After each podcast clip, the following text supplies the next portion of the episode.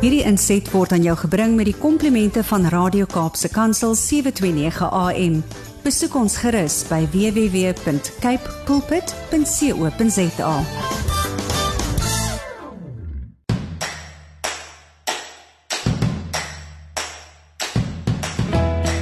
Hartlike goeiemôre. Dit is net na 7.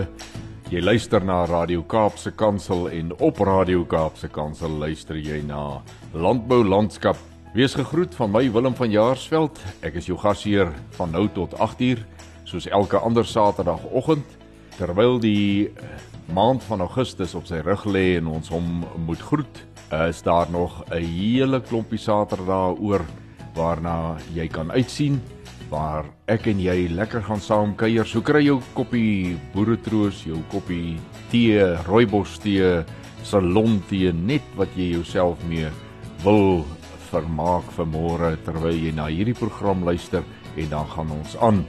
In landbou landskap is dit landbou sake elke Saterdag en ons kyk of ons darm so hier en daar kan vat aan al die baie dinge wat in die landbou gebeur. Nie naaste by kom ons by die volle spektrum nie, maar ons uh, probeer ons heel beste. So 10 oor 7 weer ouer gewoonte saad vir die saaier en vanmôre lees ons Matteus 8 vers 8 en vers 13. Die tema soos jy glo, so sal dit wees. Verder het ons 'n uh, volhuis en hart program vanmôre. Ons gesels met 'n prokureur oor wat jou te doen staan as jy jou plaas of jou huis in die dorp verkoop en jy dink dit goed om 'n eerste verband of dan 'n verband op die eiendom te gee. Ons gesels ook vir verder met meneer Frans van Nouls in ons reeks oor iPack en dan gesels ons ouer gewoonte met ons mekanisasie spesialis Janu Taljard. En vanmôre praat ons so 'n bietjie oor 'n twee slag en vier slag engines. Kapstok kom aan die beurt om 20 oor 7 en ons kyk in stories van hoop na 'n wonderlike storie wat jou hopelik weer die kop sal laat oplig en daarmee gaan ons dan landbou landskap afsluit van môre. 'n Lekker vol program. Ek nooi jou uit. Luister saam, bly ingeskakel. Ek is net hierna terug. Landbou landskap word aan jou gebring met die komplimente van Cape Pots varsprodukte mark. Ek nooi jou graag om met ons te gesels deur middel van ons WhatsApp en Telegram nommer. Hy is vir al twee hierdie gevalle dieselfde 081 729 1657 of stuur 'n SMS na 37988 en begin jou boodskap met die woord landbou. Ek vra weer, laat my weet as jy self 'n storie van hoop het om met ander te deel of Dalk weet jy van iemand wat so 'n storie het en dit graag met mense sal wil deel. Stuur asseblief kontakbesonderhede dan van jouself of die ander persoon met sy of haar toestemming na patlangsgepraat@gmail.com. En daardie patlangsgepraat is alles een woord. Uh, tik asseblief die woorde stories van hoop in die e-pos se adreslyn. Dan uh, weet ons wat om met die e-pos te maak. Ons gesels net hierna verder bly ingeskakel.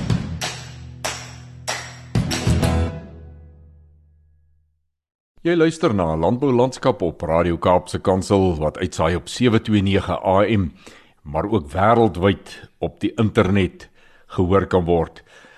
Hierdie program probeer so 'n bietjie 'n beeld gee van waar oor gaan landbou in die hele landboulandskap wat redelik wyd is. Ehm uh, dis nogal ek het nou al gedink en ek kom al 'n lang pad met landbou saam, maar ek wil vir u sê, dis 'n landskap wat omtrent eindeloos is. So dis baie moeilik om na alles te kyk. Maar as daar iets is wat jy as luisteraar voel, 'n uh, bietjie meer hanteer moet word. Ag laat ons weet. Ek gee uh, kort kort die kontak besonderhede. Laat weet my en dan maak ons dit eh, sommer lekkerder vir jou want jy hoor die dinge waaraan jy ook belangstel en dit maak dit vir my lekker want as ek dit vir jou lekker maak dan is dit vir my lekker vervolgens 'n stukkie musiek en daarna kom ons by vandag se saad vir die saaier Dit het tyd geword vir saad vir die saaier hier op Landbou Landskap en ons tema is vanmôre soos jy glo, so sal dit wees. Ons lees Matteus 8 vers 8. Daar staan en die hoofman oor 100 antwoord en sê: Here, ek is nie werd dat u onder my dak inkom nie, maar spreek net 'n woord en my knegg sal gesond word. En dan lees ons in vers 13 Jesus na 'n hele verduideliking, 'n lesing gegee het vir die mense wat rondom hom staan en hierdie gesprek gevolg het, sê hy: "Toe sê Jesus vir die hoofman oor 100: "Gaan en laat dit vir jou wees soos jy geglo het." En sy knegg het gesond geword in daardie uur. Wat interessant is as jy hierdie Matteus 8 vers 8 tot 13 gaan lees, is dat jy sal sien dat Die hoofman wat 'n offisier in die Romeinse leer was, sê vir Jesus: "Ek is ook 'n man wat gesag het. En wanneer ek vir een van my onderdane sê: "Gaan," dan gaan hy. As ek sê doen so, dan doen hy so. Daarom weet ek, as u net 'n woord sal spreek, die opdrag sal gee, dan sal my knegg gesond word. En Jesus sê Hy het dit nog nooit gehoor of gesien by mense nie. En dan aan die hand daarvan is daar ander dieper dinge wat Jesus vir die omstanders en sy disippels leer. Maar wat belangrik is is hier die hoofman oor 100 gee aan Jesus erkenning vir wie hy is. Hy glo dat Jesus die mens is wat die mense sê hy is, maar hy glo ook dat hy God is soos wat Jesus sê hy is. En op daardie verstaan glo hy dat net 'n woord gespreek oor 'n afstand sal sy knegg gesond maak. Ons vra soms Jesus se hulp, maar bloot as 'n volgende poging in 'n reeks pogings om 'n oplossing te kry. En Jesus is die oplossing. Ons geloof bepaal die uitkoms van ons gebed. Jesus luister wel na ons woorde maar hy reageer op ons hart se toestand. Ongeloof bring teleurstelling, maar geloof laat dit wees soos wat ons glo. Dis soos Jesus gesê het. Kom ons bid saam. Jesus, dankie vir hierdie les wat ons in Matteus kan lees. Maar Here, ons skiet ver te kort, daarom is ons gebed vanmôre kort en kragtig. Kom ons ongeloof tegemoet. Amen. Jy is ingeskakel op die senders van Radio Kaapse Kansel wat uitsaai op 729 AM en wêreldwyd ook op die internet gevolg kan word of jy nou inskakel deur die direkte skakeling uh of deur middel van Facebook maak nie saak nie jy luister na die gunstelingstasie in die Wes-Kaap en jy luister na daardie stasie se gunsteling landbouprogram Landbou Landskap. Ons gaan 'n bietjie kyk na die dinge wat vanmôre aan ons kapstok hang, nuusgebeure in die landbou en ek wil vir u sê moet nooit dink ons probeer die volle spektrum hier dek nie.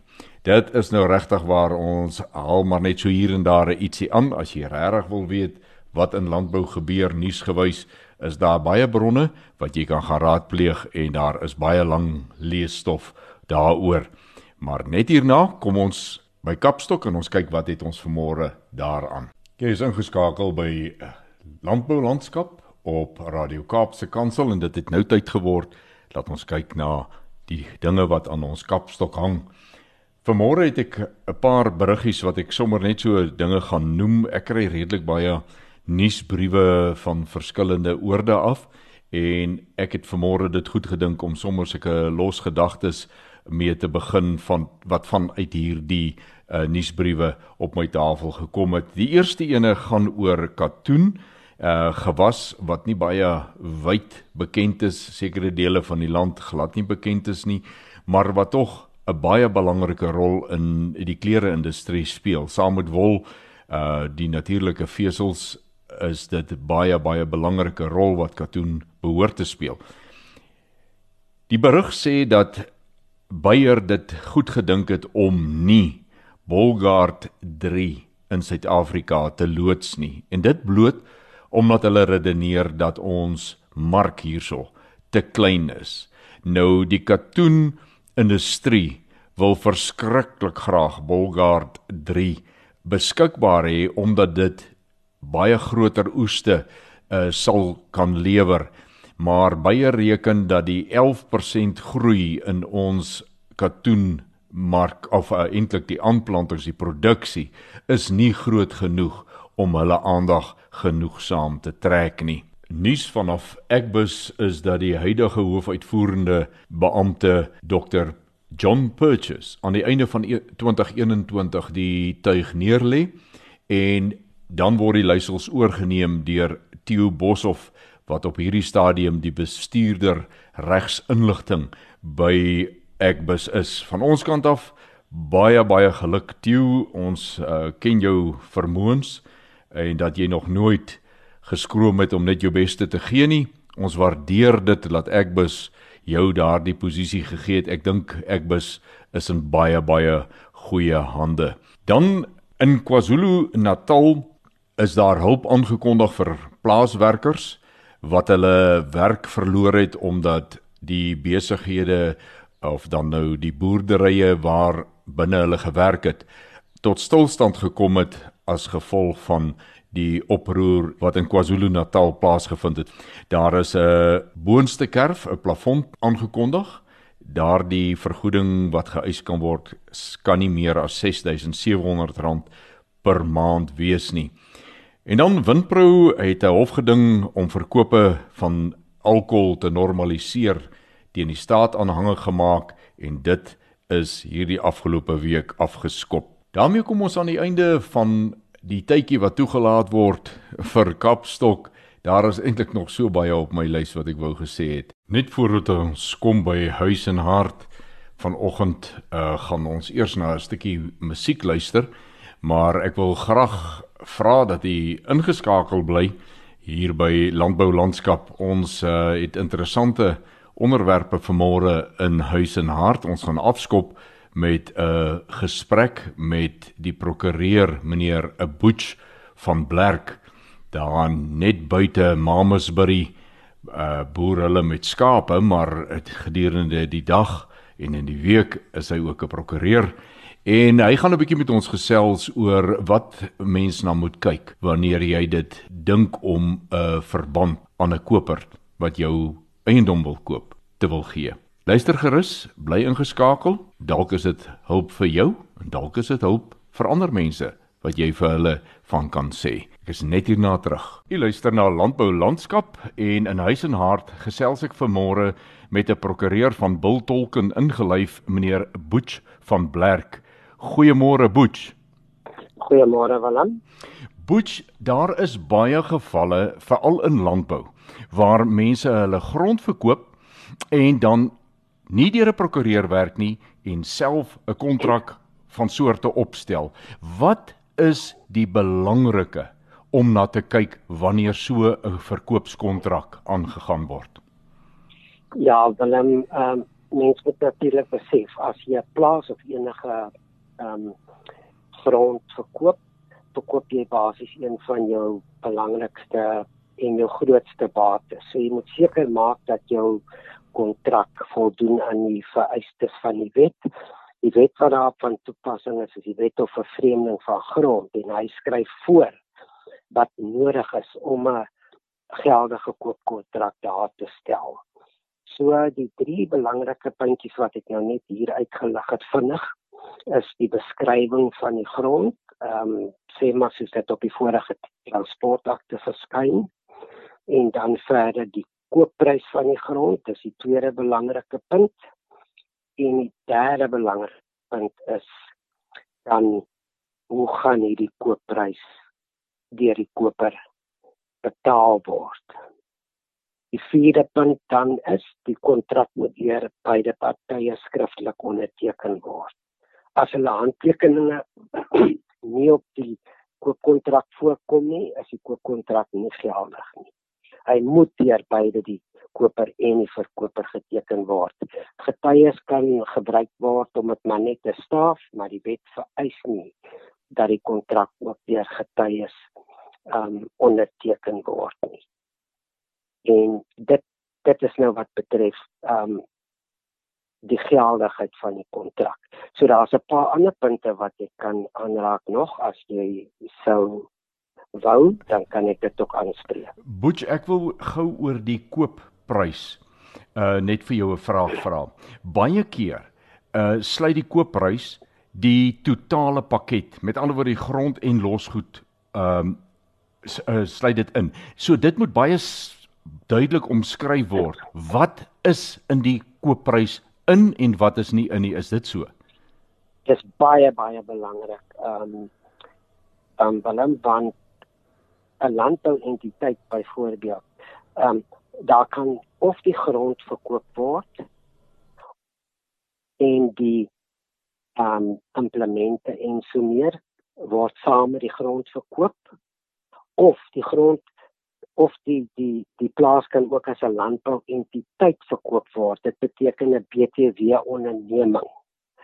En as die koper en die verkoper beide vir BTW by die ontvanger geregistreer is, kan hulle die kontrak so struktureer dat die hele landbouentiteit as 'n BTW onderneming verkoop word, maar daar's vereistes dan nou weer waaraan die kontrak moet voldoen en wat SARS um, voorskryf wat in die kontrak moet verskyn as dit nie daar verskyn nie aanvaar ehm um, SARS nie die transaksie as 'n BTW onderneming wat verkoop word nie. So dis baie belangrik. Dit moet spesifiek in die kontrak beskryf word.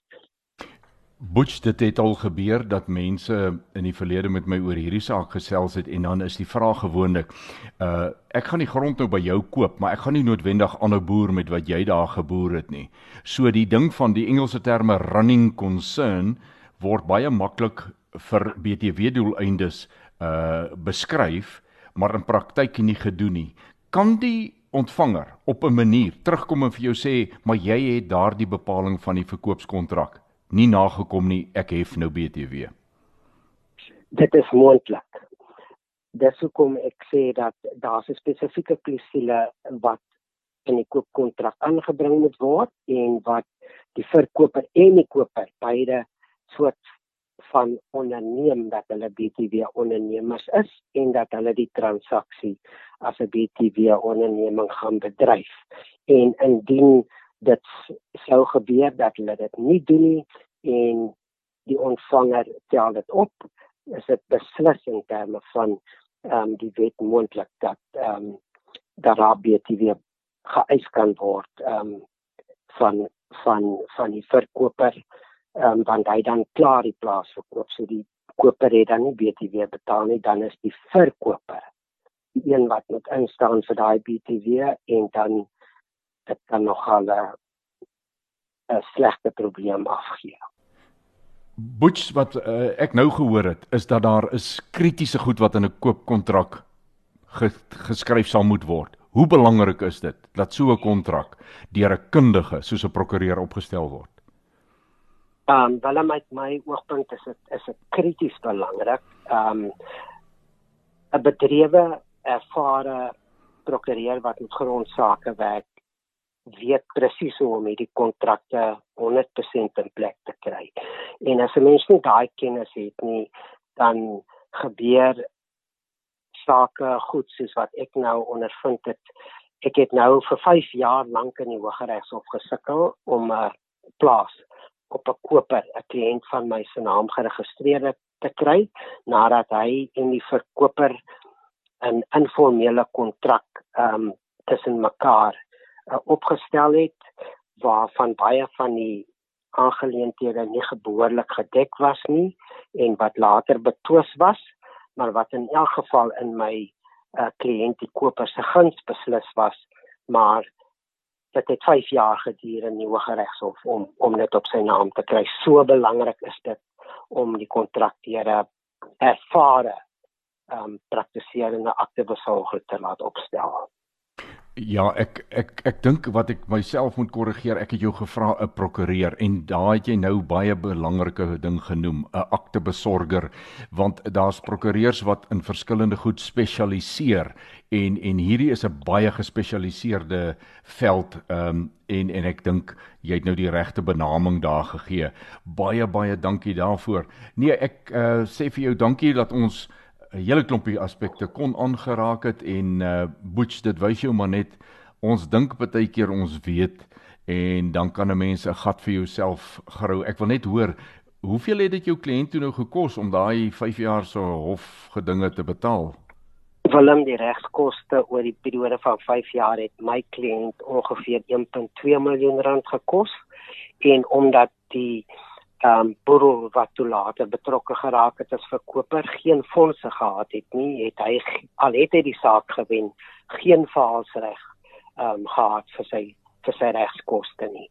Ehm um, so dit kan 'n ongelooflike diere ervaring ehm um, afgee. So ek sou glad nie voorstel dat iemand ehm um, enigstens probeer om so 'n ingewikkelde tra um, transaksie en koopkontrak self te doen nie. Nou ja, daar het ons dit. Butch, ek sê vir jou baie dankie. Ons het nie tyd om verder hieroor te praat nie, maar ek sal ba baie graag oor 'n paar ander aspekte so met die verloop van tyd met jou wil gesels. Ek sê vir jou baie dankie vir jou tyd vanmôre. Jy is baie welkom, Willem. Totsiens aan almal. Bly asseblief ingeskakel. Ek is net hier na terug. Vanoggend praat ons verder met uh, meneer François Knowles, uh, die uitvoerende hoof van IPAC. En uh, goeiemôre François. 'n Goeiemôre Willem en luisteraars. Dis altyd 'n plesier om dit te self. Ja François, uh, jy praat oor goed wat ons luisteraars, ek dink baie daar geen uh nog nooit van gehoor het of dalk nie 'n begrip van het nie. En uh, daarom is dit vir my goed jy jy verduidelik die sake baie mooi. Op hierdie stadium het dit uh, baie baie opslag gemaak dat IPAC reëls uh gepubliseer het wat in wetgewing met ander woorde dan om uh, vervat is wat die bestuur van back and close hier die bedreiging wat dit vir die ekonomie van Suid-Afrika inhou te help bestuur. Kan jy ons ja, meer vertel wat wat is dit presies wat jy gedoen het? Ja, wil ek doen dit graag. In 2019 November was daar baie ernstige uitbraak van back and close hier in Suid-Afrika die minister was genoop om veilinge te sluit en dit was baie baie dramaties die impak daarvan op ons mooi bedryf. Ons het op 2 op 22 eh, Februarie 2020 'n vergadering gehad met um, die minister en sy het ons toegelaat om reëls te te publiseer en te formuleer wat hierdie uh ongelooflike ernstige siekte sou aanspreek. Hierdie reëls word genoem die reëls vir lewende hawe agente wat fokus op biosekuriteit en dit is geïmplementeer of gepubliseer althans op 13 November 2020. Uh, die doel van hierdie reëls is tweeledig. Nommer 1 in die buitewêreld het ons um ons status verloor om te kan uitvoer.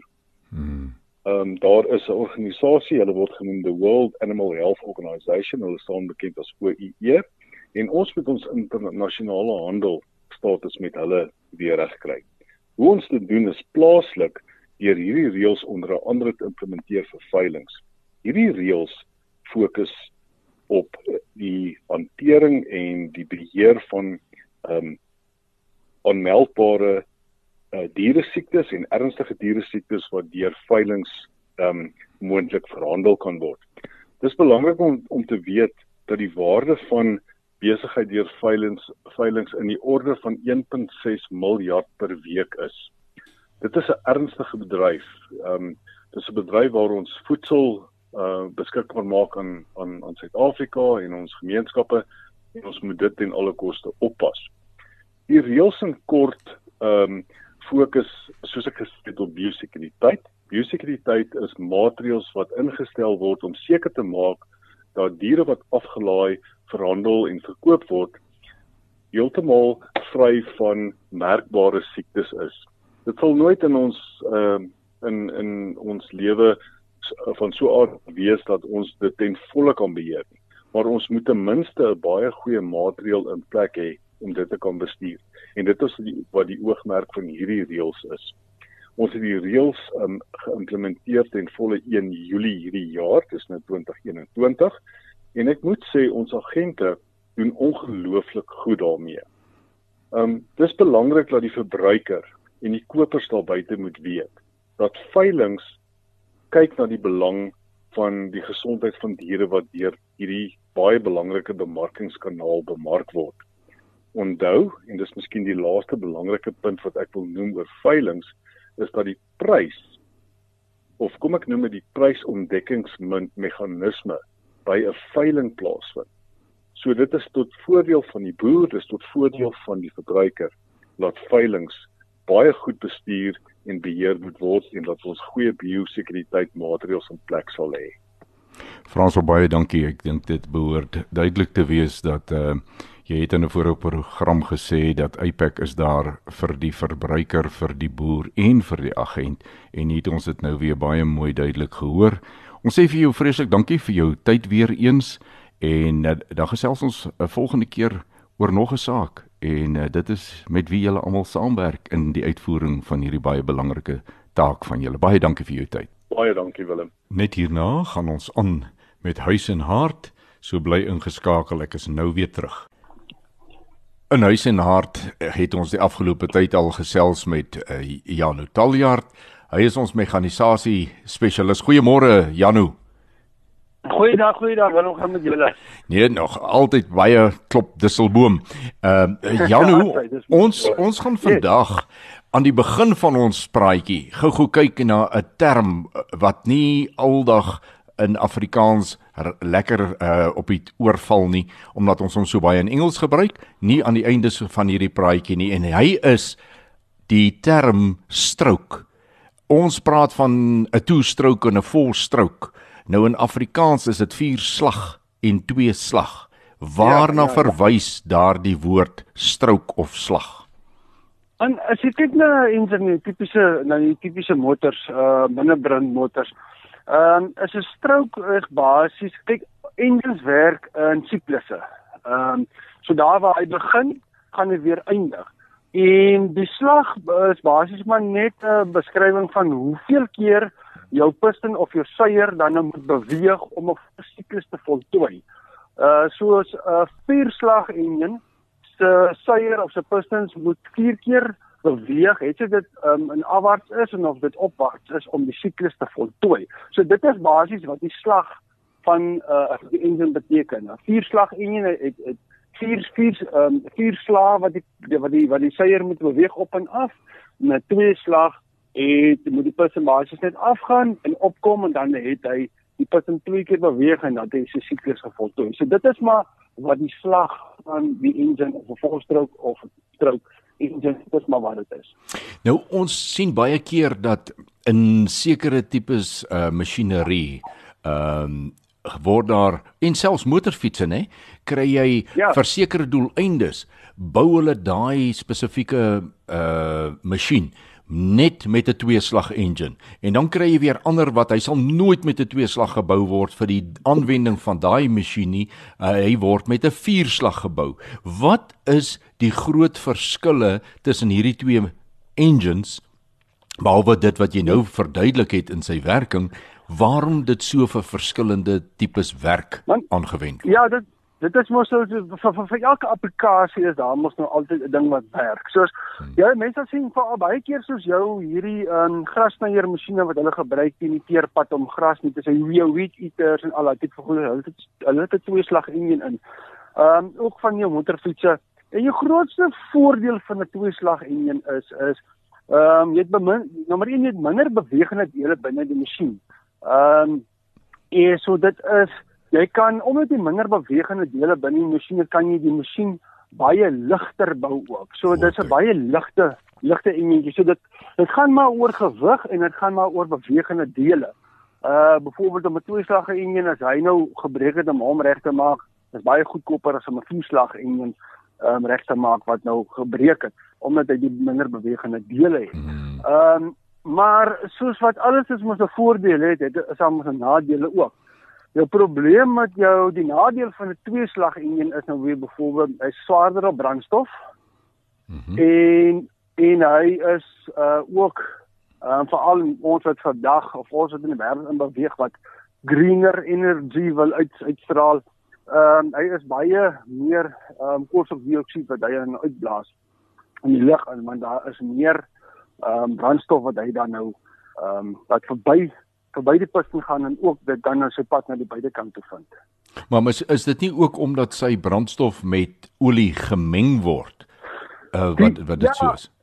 Dit ook maar wie omdat die die uh 'n vierslag enjin het so basies 'n bak waar in olie is en dat 'n oliepomp wat nou die olie opsuig en hy en hy versprei dit deur al die hierdie enjin om dan nou 'n sekere kritiese punte olie te gee. Hmm. Maar 'n tweeslag enjin het nie dit nie. Sy olie meng jy saam met die ehm um, saam met saam met sy petrol en dit gee dan vir hom die enjin se smering ook. So dit is ook dit dit is hoekom jy altyd sal sien as 'n tweeslag enjin loop dit is so donker rook en uh, wat gewoonlik by hom uitkom en dit is normaal en moet dit hê. 'n twee 'n tweeslag. Jy het nou gesê vierslag. 'n Tweeslag het daai rook, nê? Nee. Ja, ekskuus, ja. die tweeslag toestrook enjin het so donker rook wat uitblaas mm. en dit is maar omdat hy ehm um, dan nou sy olie en sy petrol word aan 'n voertuig gemeng om dan nou ehm um, die enjin te laat werk. Dis 'n baie interessante verskil vir die wat dit geweet het. Jammer dat ons jou verveel vir die wat dit nog nie geweet het nie. Ek hoop ons het so 'n bietjie kennis bygevoeg vir môre. Baie dankie Janne vir jou insitte. Ons gesels volgende week verder. Baie dankie. Lekker dag vir julle. Dat ons mekaar weer sien. Bly ingeskakel. Ons gaan net hierna terug. Dit het nou tyd geword vir stories van hoop en van môre die getuienis van pastoor De Waal Estruisen van Mamasbury. Baie dankie Willem, ek waardeer die geleentheid en hulle luisteraars. Dis uh ja, voorreg om net met julle my storie te kan deel en die storie wat die Here soos net in ons lewens gedoen het. Uh my naam is Dewal Estreisen en ons is uh hier in Mamasbury in die Swartland. Uh geleë en veral nou is dit 'n wonderlike plek om te wees. Dit is pragtig, is groen en uh die canola lande is besig om uh, mooi te blom en dit is geel en dit is groen en dit die storm is hier dan is dit regtig 'n pragtige dag vir ons elke keer as Jesus en um, ja ek uh, is altyd net so aangeraak deur die grootheid van die Here as ek buitekant kan rondstap en dit lyk so so mooi. En ag dit was nie altyd so so maklik geweest vir ons uh, hier in Mamasbrenie net so 'n vinnige storie van wat gebeur het was toe ons hier na toe getrek het. Ons is al 12 jaar hier in Mamasbrenie ek en my vrou en ons het nou drie kinders, maar toe ons hier net getrek het het ons nog net ons ons eersteling gehad en, en ons het gaan vakansie hou in Stilbaai met saam met vriende van ons en terwyl ons daar was te word ons wakker die een aand, ek en my vrou omtrent gelyk. Ek voel as maar hier is net iets wat regtig nie lekker is nie en uh eers gedink jy weet dis in die in die huis wat dinge dalk nie so ehm uh, ja, so heeltemal reg is nie en ons het begin bid en ek het rondgestap in die huis en ek het oral gebid. Ehm um, jy weet waar ek nog voel dat ek moet stap en toe ons kom by die, by die plek waar ons oudste seentjie toe lê en slaap wat toe nog eers 2 jaar oud was hy. Ehm um, ek voel dat die Here sê maar ons moet hierso bid en ons bid toe daar vir vir hom. Ehm um, sy naam is Meinert. En uh, ja, ons bid tot die tot die die Here vir ons gesê het maar dit is nou is reg die die wat is in Engels sê die ehm um, die burden het gelig. En toe is ons terug huis toe en ons kom hier aan en hy begin hoes en uh, weet ons op dokter vat en en ja, hy weet hy 'n bietjie kroep. Wat hom weer terug. Nee, hy het nog meer erger kroep. Um, vlak 3 kroep en so ag, het hulle maar aangegaan. Maar dalk nie beter en en jy weet as ons hom neerlê dan kry hy later net nie asem nie en kan nie slaap nie en ag en ek sê toe vir uh, my vrou maar ek gaan slank net um, pak dat ons kan hospitaal toe gaan. Ons pak toe die daai nag gelukkig het Daniel my vrou met uh, vriendin vanaand gesels en sy sê my julle pediater en ons sê nie ons het nie. Maar sy sê maar gebruik sommer ons. En sy het die man ge ge-e-pos en uh jy weet hy niks terug laat weet en toe ek nou al besig om die klere te pak kry ons se e-pos en hy vra ons een vraag. Hy sê maar ehm um, koelai en ons sê ja is dis omtrent soos 'n bulldog jy weet hy ek wil die hele tyd. Hy sê vir ons luister julle pak nou julle kom ek kry julle in die teater basies. Hy was een van die groot wonderwerke wat die Here gedoen het vir die van ons wat nou al by die by die mediese goed betrokke was. Ehm um, jy weet ons seentjie was al in die teater gewees voordat hy nog ingecheck is in die in die ehm um, hospitaal en my nou het hulle hom geïntubeer en uh langs die kort te maak. Hy het toe epiglotitis gekry en dit is daai pediater wat toe nou al vir baie jare hy was toe al diep in sy in sy 60s ehm um, weet of nee, toe was hy nog 350, hy's nou 360. Ehm um, maar hy sê hy het nog net drie keer in sy lewe gesien en die die mortaliteitssyfer vir daai is 100%.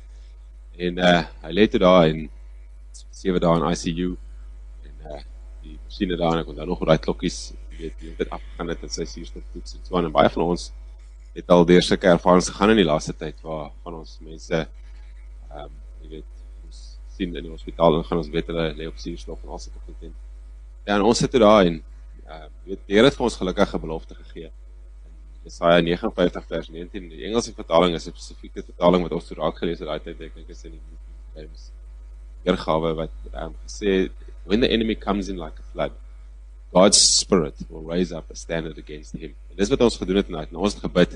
Gebid vir ons seentjie en ehm um, en terwyl hy nou daar lê en, en baie mense vir ons gebid het, het uh ons ook ons tweede kind toe net so twee 'n week twee weke voor daai ehm um, met Daniel soos net vir hom in die lewe gebring. So hy was dan ook by. En toe moes ons beurte maak. So dan is ek in die hospitaal en dan is ehm um, Daniel buitekant en slaap sy by vriende van ons en dan bly ons weer om die volgende dag en Dis is eintlik die groot ding wat ek soos net met julle wil deel, soos baie keer en omdat ek ook in die bediening staan, maak dit vir ons baie keer maklik om teologies te gesels oor goed, weet jy, dis uh weet jy, lees goed daar raak en dan is dit 'n baie goeie teologiese konsep om vir mense te verduidelik.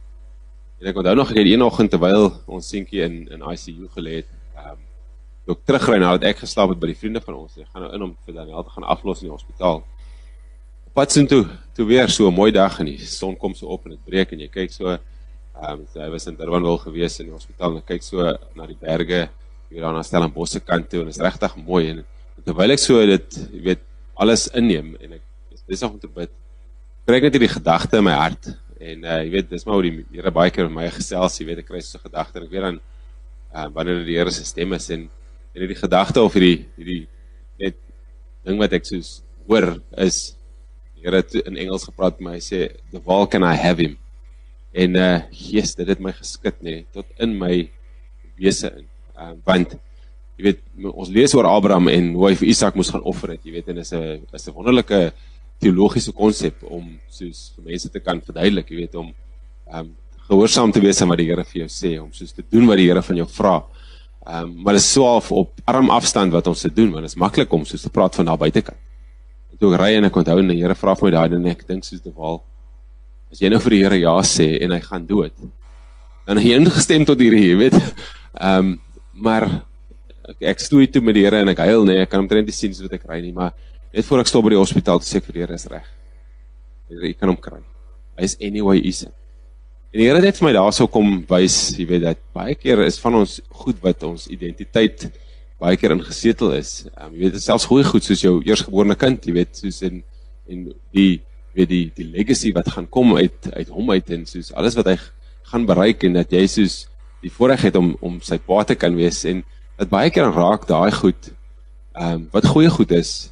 Jy weet 'n ding wat baie keer in die pad kan staan tussen wat die Here moontlik wil hê of vir ons wil ehm um, dit is soos deur guide. Ek sê nie die Here gaan dit altyd doen nie, maar soms dan doen hy want hy weet waar ons hart baie keer sukkel om soos net ehm um, jy weet oor oor te gaan na aksie toe en en dis wat die Here toe vir my daai dag gevra het. Hy vra my die waal is jy bereid om vir my te vertrou selfs met jou mees precious possession en dat jy selfs daai kan afstaan na my toe.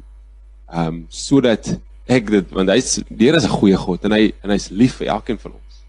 Ehm um, en die dag toe ek daai gedoen het en die Here was ons genadig hy het hom toe nie gevat nie. Hy's nou amper 12 jaar oud.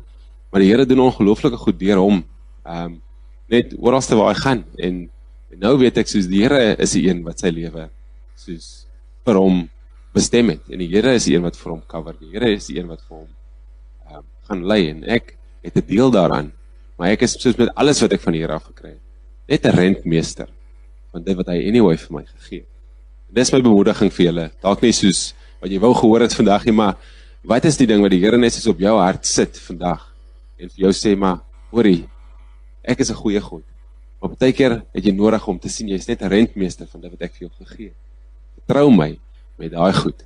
Want ek sal dit vir jou help tot die beste van jou vermoë aanwend as jy dit los en vir my gee en aan my oorgee. Die Here seën vir julle. Mag julle 'n wonderlike dag hê verder. Nou ja, so het die tyd vir hierdie program soos vir die maand Augustus uitgeloop en het ons uurtjie van samesyn en kuier gesels het aan 'n einde gekom. Radio Kaapse Kansel nooi jou om volgende Saterdag tussen 7 en 8 weer by ons aan te sluit vir nog 'n landbou landskap kuiertjie. Uh, dit is altyd vir my 'n voorreg om met jou te gesels as dit gaan oor landbou enige tyd enige plek kan ons maar gesels. Ek uh, wens so ek kan jou stem ook hoor en ek wens so ek kan jou gedagtes ook 'n bietjie pyl. Waar staan jy in hierdie landboulandskap? Wat sê jy? Wat dink jy daarvan? Dankie dat jy saam gekuier het. Vertel gerus jou familie en vriende van ons program. Uh, hulle kan eintlik op enige plek, enige plek in die wêreld inskakel deur middel van die internet. So hulle hoef nie net in die bedieningsgebied van 729 AM te wees nie. Ek sien daarna uit om uh, volgende Saterdag weer met jou te kuier. Baie dankie aan Kypots varsprodukte mark wat die landbou landskap program moontlik maak. Tot ons weer saam kuier volgende Saterdag om 7. Groet ek Willem van Jaarsveld en mag jy elke oomblik Vader se guns op jou lewenspad beleef wederom.